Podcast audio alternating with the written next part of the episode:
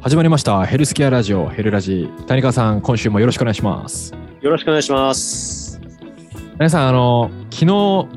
ライジン見ました、んライジン。あ、見てないです、見てないです。僕、見たんですよ、買って、チケット。いはい、はい、はい、はい、はい。あ、行ったってことですか。や、あの、あれ、ライブチケットなんで、はい、はあい。の、そうなんですよ、チケットを購入して、自分のパソコンで見るっていう感じなんですけど、えー、もう、ある選手が気になってしょうがなくてね、僕は。誰ですか。 いや、レン・平本ですよ。平本レイですか。平本レンのね、戦いがもう気になっちゃって、買っちゃって。あれ、誰と戦ったんでしたっけ。えっとね、鈴木千尋っていう、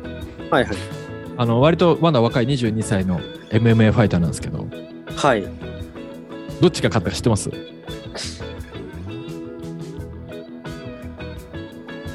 平本。ああ残念全然見てない全然見てない人ですね田中さん うん、見てない、見てない。見てないねうん。えー、鈴木千尋が勝ちましたえー。もうあれだけ意外っすねね大口叩いといてうん平本蓮がはい、はい。結構朝倉未来とかに突っ込んだりするじゃないですかあーバトってるよね、今ね。そうそうそうそうそう負けちゃったんだ。負けちゃったんですよえー、そこはまあ。こう流れだよね、勝って、そうみくるみたいなそうそうそうそうそ感うじなのかなと思ってたけど。はいすごかったです ね残念ながじゃあらまたあれか、えっと朝倉未来が、えっと煽るような形になるんですかねはいや言っぱってりました言ってましたはい まあここまでだろうなみたいなコメントしツイートしてましたねなるほどなるほどまあ厳しい世界ですからね本当に、いやー本当うにねんすごいよいねやすごいなってすごいなんかあの格闘家ってえっ、とリスペクトしててうん僕は絶対できないなって思います本当に本当そそうんだなよねうん1年に何回もねそんな緊張感の中で戦ってるってすごいなと思いますよね本当ですよはうんいまあちょっとねそんな、えーところをちょっと気になってしまったんですが谷川さんはちなみになんか今週ありました気になったこと全くないですね。 もう何して生きてたかって言われても、まあ、花粉症が確かに花粉が到来してもうなんかちょっと目が半端じゃない状態になっていたりとか、はいはうん、まああとは何ですかね、うん、まあそんなところですかね。 いなのでわかりましたまあねちょっとあのー春もやってきますからねはい、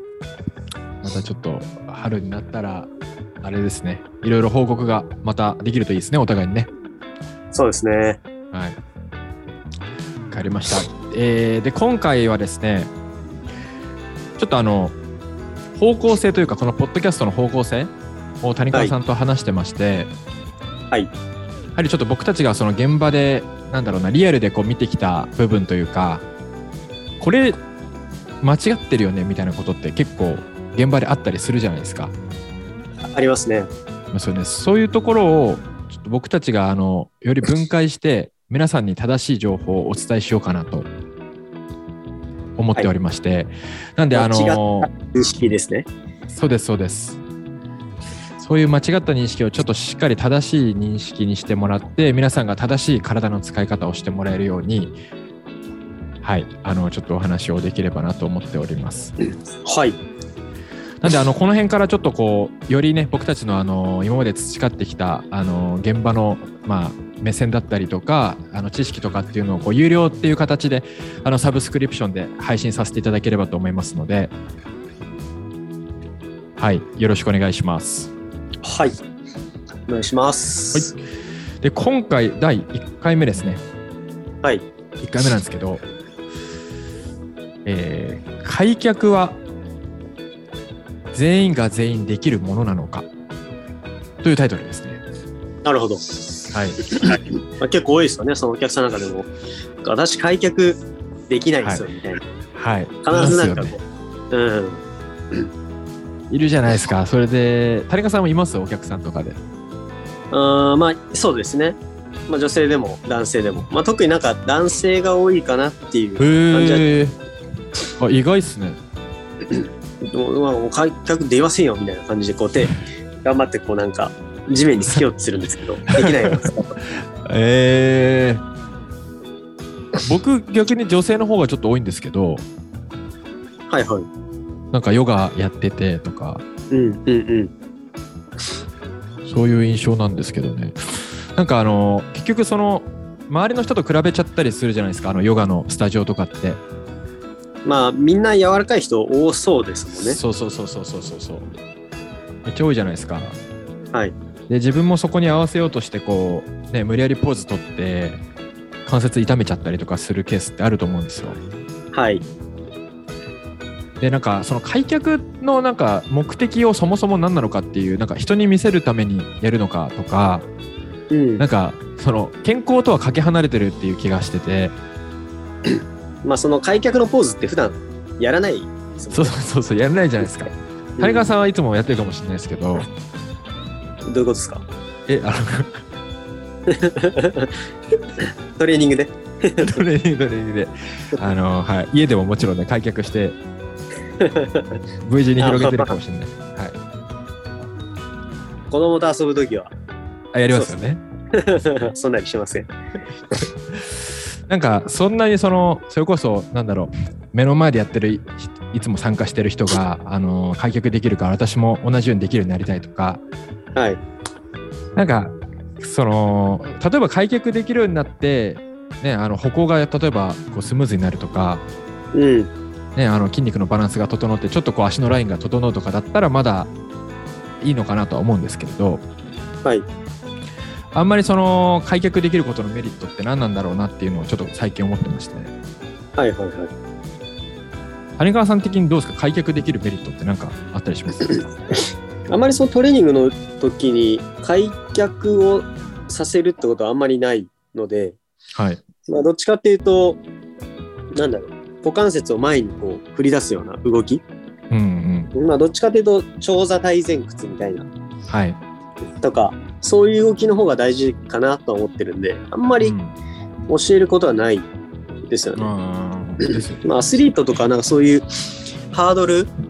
んの選手とかってこう、開脚してこう飛んだりするんで、はいはいはい少なからず必要な部分はあるのかなと思うんですけど、まあ、普通の人だったらあんまりっていう状態ではありますね。ですよねはい。なんかそこの部分があのーね皆さんちょっとこ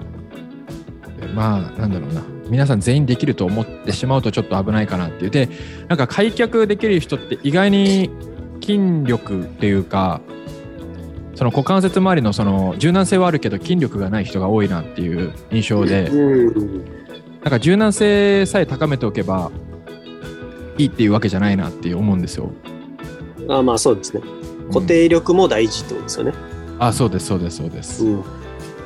ら意外になんか開脚させた状態で例えば片方の足をその場でこう浮かせてみてくださいって言ったら全然上がんなかったりとかうん。するっていう筋力の発揮ができてないみたいなうん。ありますよね。ありますよね。なんでその辺はなんかあのーなんだろうなヨガのインストラクターにえっと例えば自分はどうやったらその開脚ができるようになったらいいって聞くよりも開脚をした方がいい、えー股関節の形状なのかとか骨盤の形状なのかとかうんもしそのインストラクターさんインストラクターさんが分かんないんだったらそのジムのパーソナルトレーナーさんとかにあのね、股関節のこの形態角っていうんですかはい。とか前年角っていうところの部分をしっかり評価してもら ってでその角度によってもなんかこうこ骨幹がねぶつかっちゃう人とかもいるじゃないですかそう、専門用語はバリバリ出てますね。あすいません、 まあ、太もものあの太い大腿骨っていう骨ですよね。はいそうですそうであれすの股関節の部分で、こう、なんだろう。ペコッとこう曲がってる部分が骨頭っていう部分で、はいその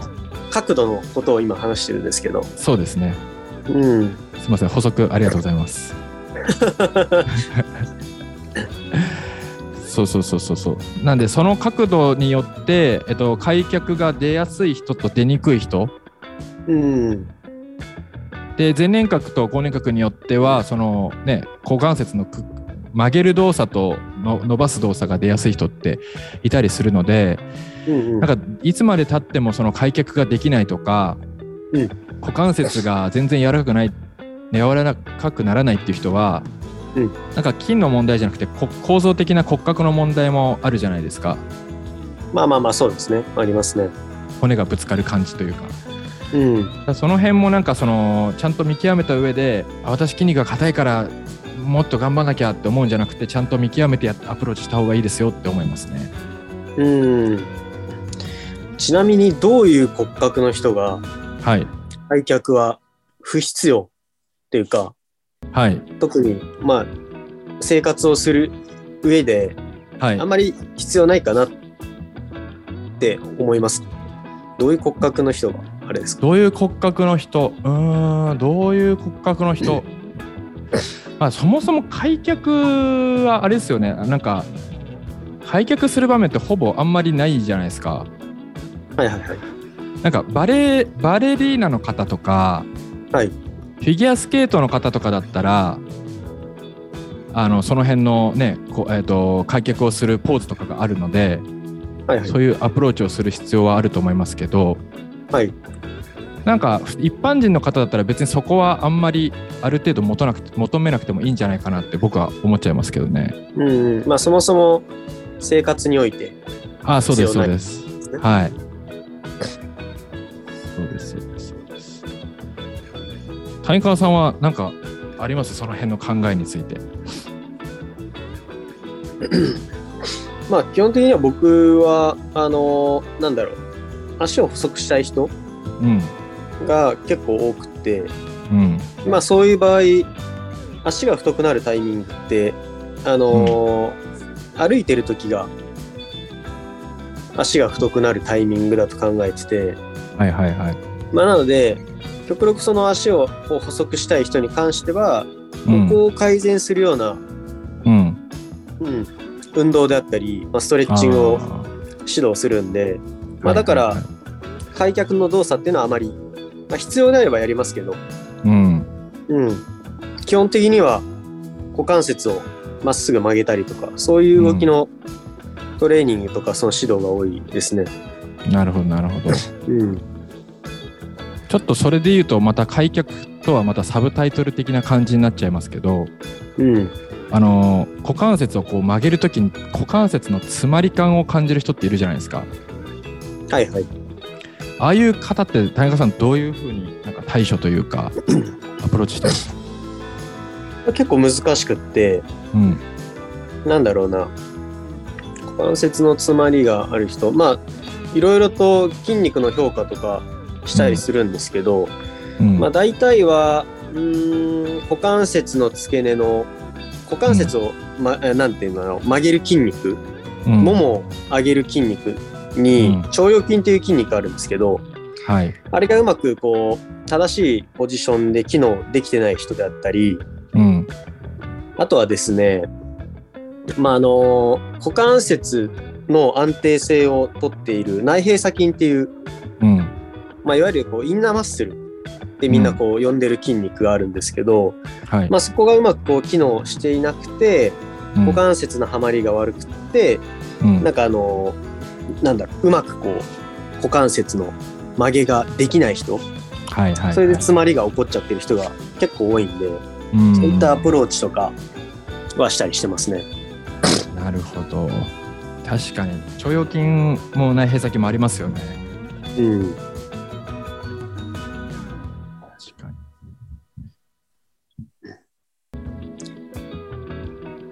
難しい部分でありますよね。多分みんな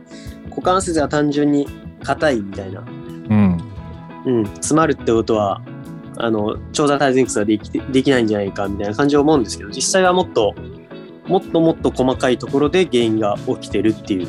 うんうんうんううんん、ことがほとんどなんで。確かうんになるほどまああれですよね。先ほど話したあの、あの山根さんがさっき、あの、どういう骨格の人が、うんえーっと、開脚が苦手なんだっていう部分に関してはちょっとあれですよね。うんあの、先ほどお話しした、あの、メンバー様うんうん向けにそうですね配信していこうかなと思っているので、そうですねそこで、まあこういう評価を自分でしてあげて、こういう人の場合は別に開脚をそこまでする必要はないとかもともと、と苦手な体型体格だからうん、そこまで意識しなくていいですよっていうのは分かると結構面白いですよね。そうですねうんそうこの辺はね本当に自分の骨格をあの知れば知るほどあ自分ってここまででよかったんだってなりますもんね。そうですね。うん、OK ですありがとうございます。はいじゃあこの辺のなんか股関節の、えー細かい、まあ、形態角とかその辺の角度についてはどういう人人がこうあの開脚した方がいいのかっていうのはまたサブスクリプションの方で、えー引き続き配信をさせていただくとはい。いう形ですね。あとは股関節の詰まりの解消法についての谷川さん具体的なこうストレッチ方法とかなんかそういうアプローチ法についてもまたサブスクリプションで配信させていただきたいですね。そうですね。この2つはい、ね、挙げられるとそうですね。皆さんのためになるのかなと思います。わかりました。ありがとうございます。ということで、えー今回は、えー開脚は全員がしていいものなのか、そしてサブタイトルで、えー股関節の詰まりが起こってしまう方のための、えー効果的なアプローチ、またその筋肉についてお話をさせていただきました。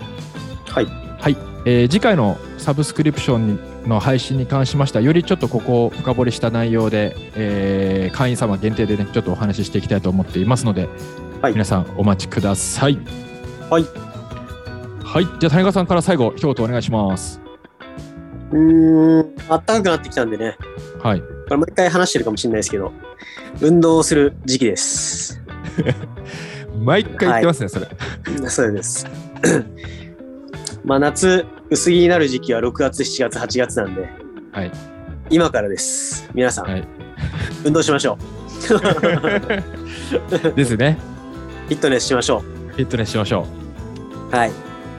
わかりました。ありがとうございます。はい。では、えー今回はこのような形で終わらせていただきたいと思います。それでは皆さんまた来週お会いしましょう。さようなら。ありがとうございます。